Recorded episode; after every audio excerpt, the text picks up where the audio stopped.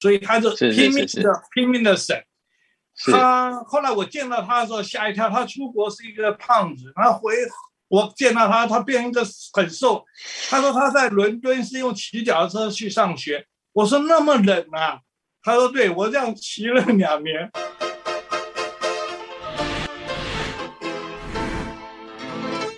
欢迎收看《财富老司机》，冯老师好。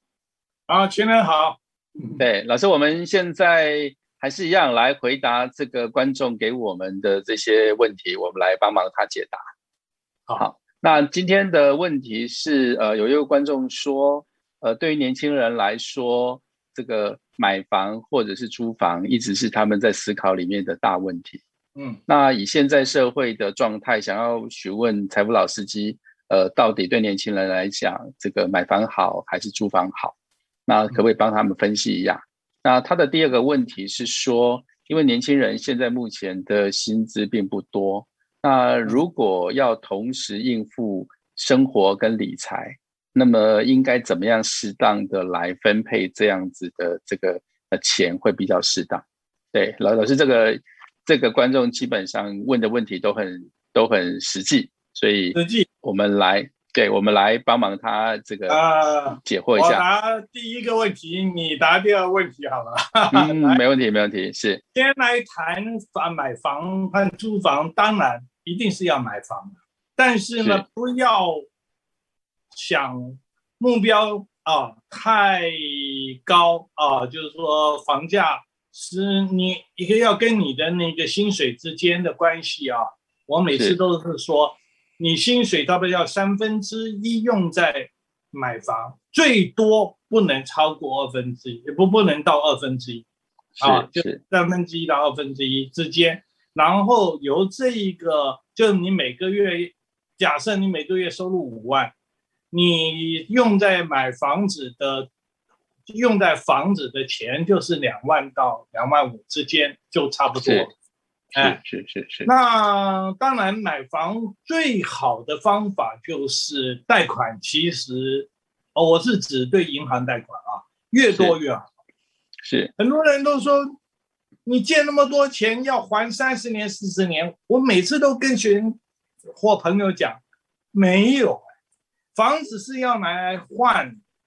对，你现在买二十平的房子，你将来。有了结婚有小孩等等，你可能要三十平，到时候你一定要卖这二十平去买这二十五平或三十平的。当你在卖的时候，请注意，当你在卖的时候，对方就会把你的这一个贷款还掉。是我每次都说你要注意啊。你比如说，你借三十年的钱，然后呢，你这房子住了五年，你是不是本利还了五年？对不对？对，没有错。你本利还了五年，那你还欠二十五年，对不对？是。可是你房子卖的时候，是不是对方要把你的把你的钱对钱要先要还完，他才能贷款嘛？是，没错。他帮你还嘛？对对对，所以只要在买卖的过程里面。他就他其实你的五年，你其实缴的利息本利比只有五只有五年，而不是三十年。所以如果只要经过买卖交换的话，对对啊。所以现在如果银行能贷你百分之八十的话，那你只要准备百分之二十，那个压力轻很多啊。很多人年轻人都很想早点把钱银行钱还掉。我说你不干嘛这样把自己压的那么？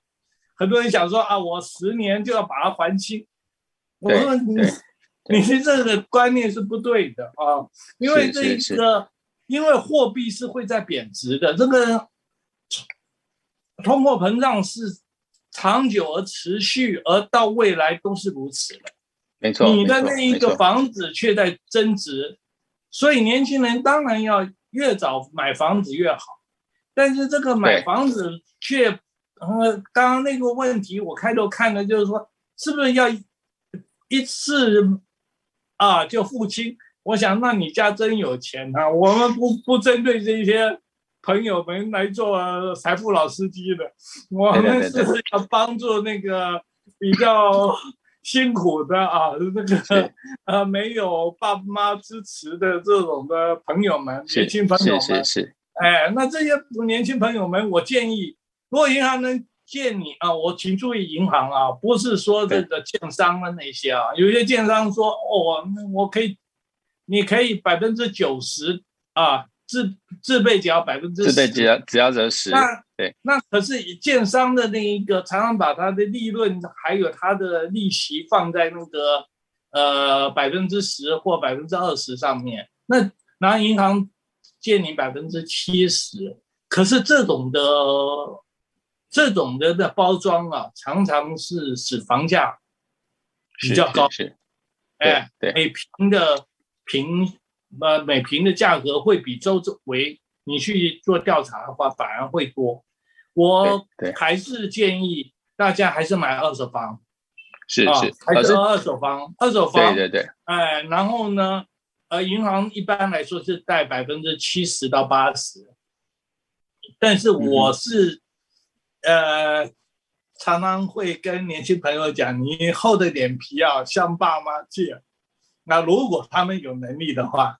或啊，或长辈啊，对，因为一般他一定会问你说你干嘛借这钱嘛？你说如果我去投资，他一定反对嘛？你说我要去买航运股，他一定吓死了，对不对？但是如果你说我是要买房啊，对，我我觉得 长辈通常都应该会同意啦，都会同意，哎，买房嘛，考试，对对，是老师从。呃，从我们在谈财富的管理之下，哈，就是这样子的的这个逻辑哦，我也赞成年轻人呃这个设法买房。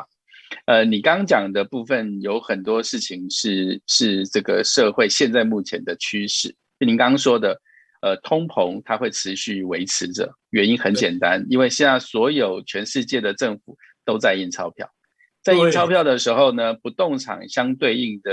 比起呃金钱跟动产来说，它是比较相对的保值的。保值。那如果它是一个你长期必须使用的东西，那么你早晚呃晚早早买晚买你都得买。所以呢，你对应的第二件事情就是你借款的单位它的利率如何？那现在目前银行借款的利率已经在史上算是相对非常低的。目前呃，你的新就是新购买部。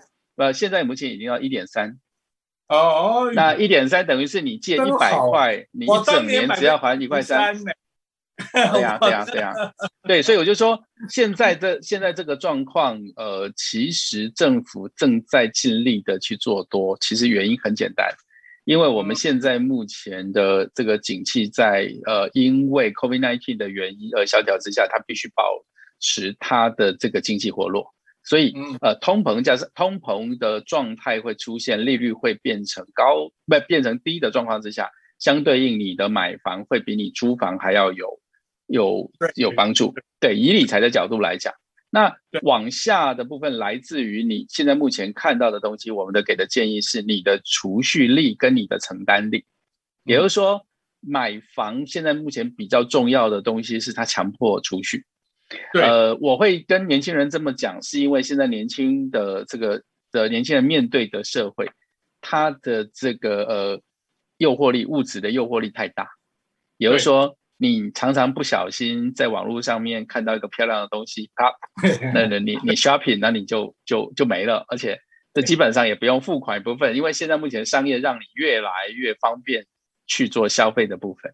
那你买了房子，等于你强迫你自己在这个地方里头做投资了。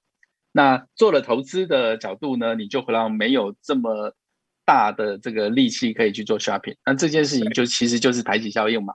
那你把储蓄呃排在优先排在前面，相信你这个能够这个除下来的钱的能力就会比较高。好，那呃有五年十年后你要换房子，最起码你有个补，你有个底。因为你已经有了一个房子，到时候去去转换而已，而不是说你现在目前都说这个啊，我除个十年再来说，但是这个这个可能性啊，在人性的角度上面不太可能。哎，对对对对对对。那还有另外一个部分，在买房跟租房的过程里头，其实这个呃就是承担力的问题。就说租房子基本上因为它相对的比较容易，因为它就是两个月的押金，一个月当天当月的租金，三个月就可以处理完成了。可是呢，它基本上它能够储蓄下来的力道就相对的比较少，因为等于十年你就是租了。我有很多的朋友在台北租了三十年的房子，真的。对，台大教授，我的朋友也是啊。每个月花十万块，我说你对对对对对对，那那那以这样子的角度，最后的结果你反而没有没有东西，所以呢，买房其实对于年轻人来讲，它是一种递延享受，就说这个如果你能够现在咬紧牙，能够去做承担，那你的承担力就像老师讲的，如果你能够火炉上面牺牲这个享受，三分之一都拿来先去这个做你的这个。呃，房产上面的准备，然后，等于是你储蓄的准备，因为它等于是一个资产。那相对应的，你的递延小售的逻辑就会呃，让你未来开始有一些资产。好，但是我跟彭老师一直在提醒年轻的小朋友，就是说，你不要因为买房，然后你连这个呃自己让自己成长，然后为自己的这个呃自己自己呃的未来做投资的钱，通通把它投进去了。然后你变成是一变成是一个呃也不投资自己，然后也不外面做社交，呃健全你的人脉的人，那么你反而断送了你自己的的前途。所以千万请请您年轻的呃朋友，或者是这个现在目前工作的朋友，请务必记得这件事情，就是说呃最好的投资莫过于自己，因为现在的状况，现在的状况其实这个年。代最好的状况，因为房地产这件事情，没有人担保百年它都会一定会好。但是你有个房地产自己住到这个很困难的时候，最起码你一个安身立命的地点。对，好，所以呃，老师这个是我的补充。你对于这个这个题目应该是赞成买房？那当然，导致很多年轻朋友就是说，呃，刚进入社会，然后薪水又不多。又去准备储蓄，呃，第一桶金。另外一方面，又又要生活，怎么办？对，这就是我们，这就是我们第我们的第二个题目了，就是说，呃，生活跟理财到底怎么分配？我觉得这件事情其实是一个，呃，这个克服心理、克服人类行为的心理学问题。比如说，你你基本上。如果你想起你未来的生活，你有一个很清楚的目标，那么你应该就不会在现在目前的这个生活里面，呃，每一分每每一毫都把它花在你生活的享受上，而不会去做这个呃理财储蓄的这一件事情。那我我们当然知道，现在目前的社会里面，对于这个年轻的朋友来讲，它是一个很很大的一个压力，因为薪资并没有。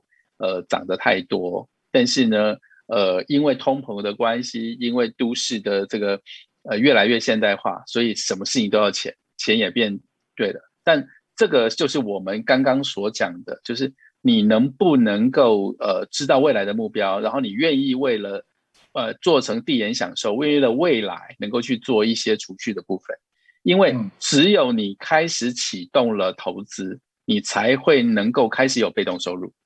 对，那我们呃财富老师一直在讲，一直在讲这件事情，就是告诉各位说，呃，对于这个理财这件事情，你要趁早，因为时间是复利的朋友。如果你越早能够做投，你越早能够做投资，那么你的你的这个开始启动的飞轮就会比别人更早。对，那我要一点就是说，其实储蓄啊。是有策略和有战略性的啊，和战是是是是啊是，呃，第一个你要定一个目标，对不对？啊，定目标，就是说一桶金，比如说一百万啊，那你要几年达成，对不对？比如说一般是五到七年啊，这个是一个大目标。另外啊，我觉得省钱其实是呃，只要枪顶在你头上，你都会省。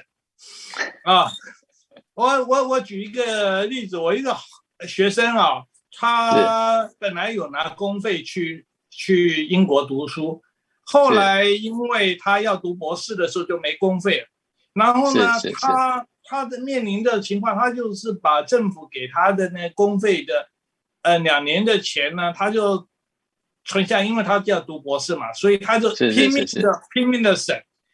他后来我见到他的时候吓一跳，他出国是一个胖子，然后回我见到他，他变一个很瘦。他说他在伦敦是用骑脚踏车去上学。我说那么冷啊？他说对，我这样骑了两年。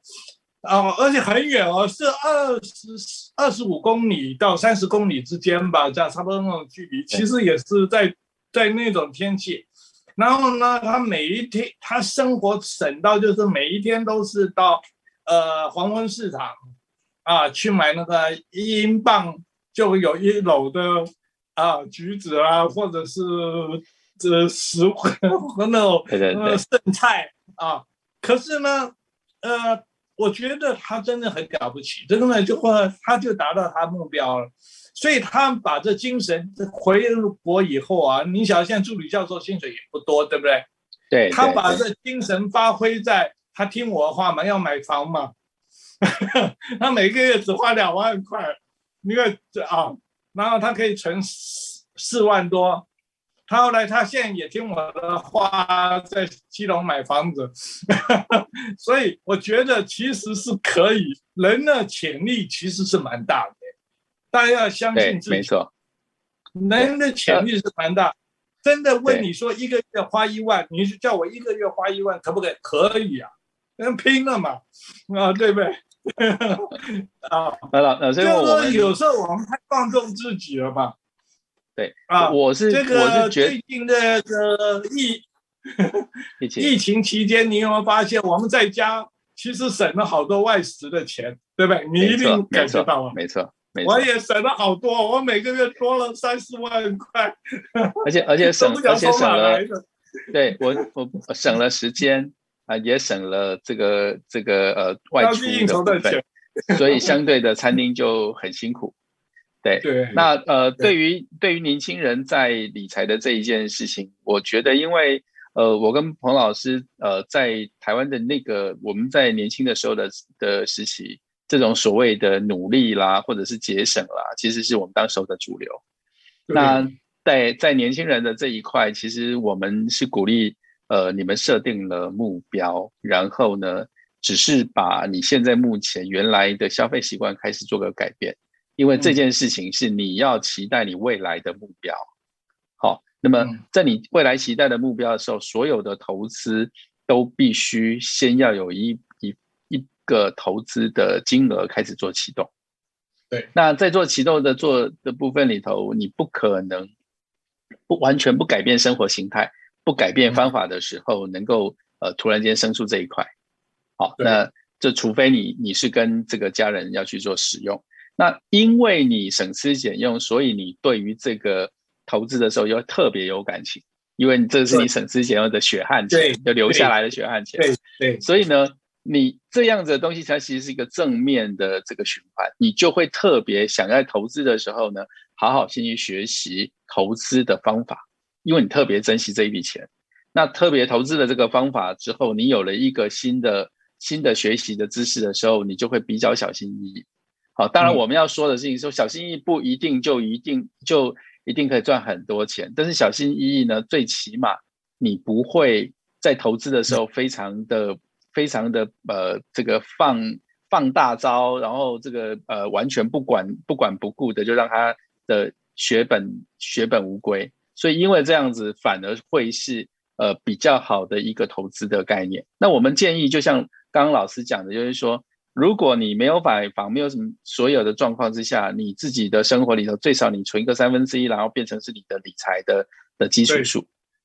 好，那这样子的状况，我觉得应该不那么的困难，因为很多的年轻小朋友其实可以想一些方法，就比如说他你你暂时跟父母同住一下，OK，嗯，那或者是你先省吃俭用一下，那如果你每一个月。呃，一两万块的储蓄除下来的，很快的时间，你的部分就会有一个开始的数字。那这个就是你启动，因为我们没有办法教只想听理财观念，但是不去做理财行为的人致富。我们能教的部分就是说，对你已经有这样的东西，你愿意去实践，然后在这个部分，呃，开始不断的去想用什么样方法更加有效率，然后呃，定出一个呃比较正确的方向。我觉得这件事情反而是呃我们很乐意去去这个分享的。OK，那我想彭老师对于这件事情，他呃身体力行了几十年哦，这个这个肯定，而且又是做房地产可以做的成功，我相信呃彭老师，因为现在的年轻人的知识比我们当时候都还要丰富，嗯，好，如果他们愿意来做执行，我相信他们未来对会比我们更好，对是没有问题的，没问题，哎，只要要要有自律就好。哎，对对对，所以。所以我我鼓励这位朋友，就是呃刚刚所讲的呃买房的或者是理财的那个技巧啊，我相信你你问了这样子的的问题，表示你真的对这件事情很有思考。那这个也也祝福你可以这个早日财富自由，成功。对，是好，谢谢彭老师啊，也谢谢各位观众，我们谢谢大家，欢迎下一次继续收看财富老知识，谢谢大家。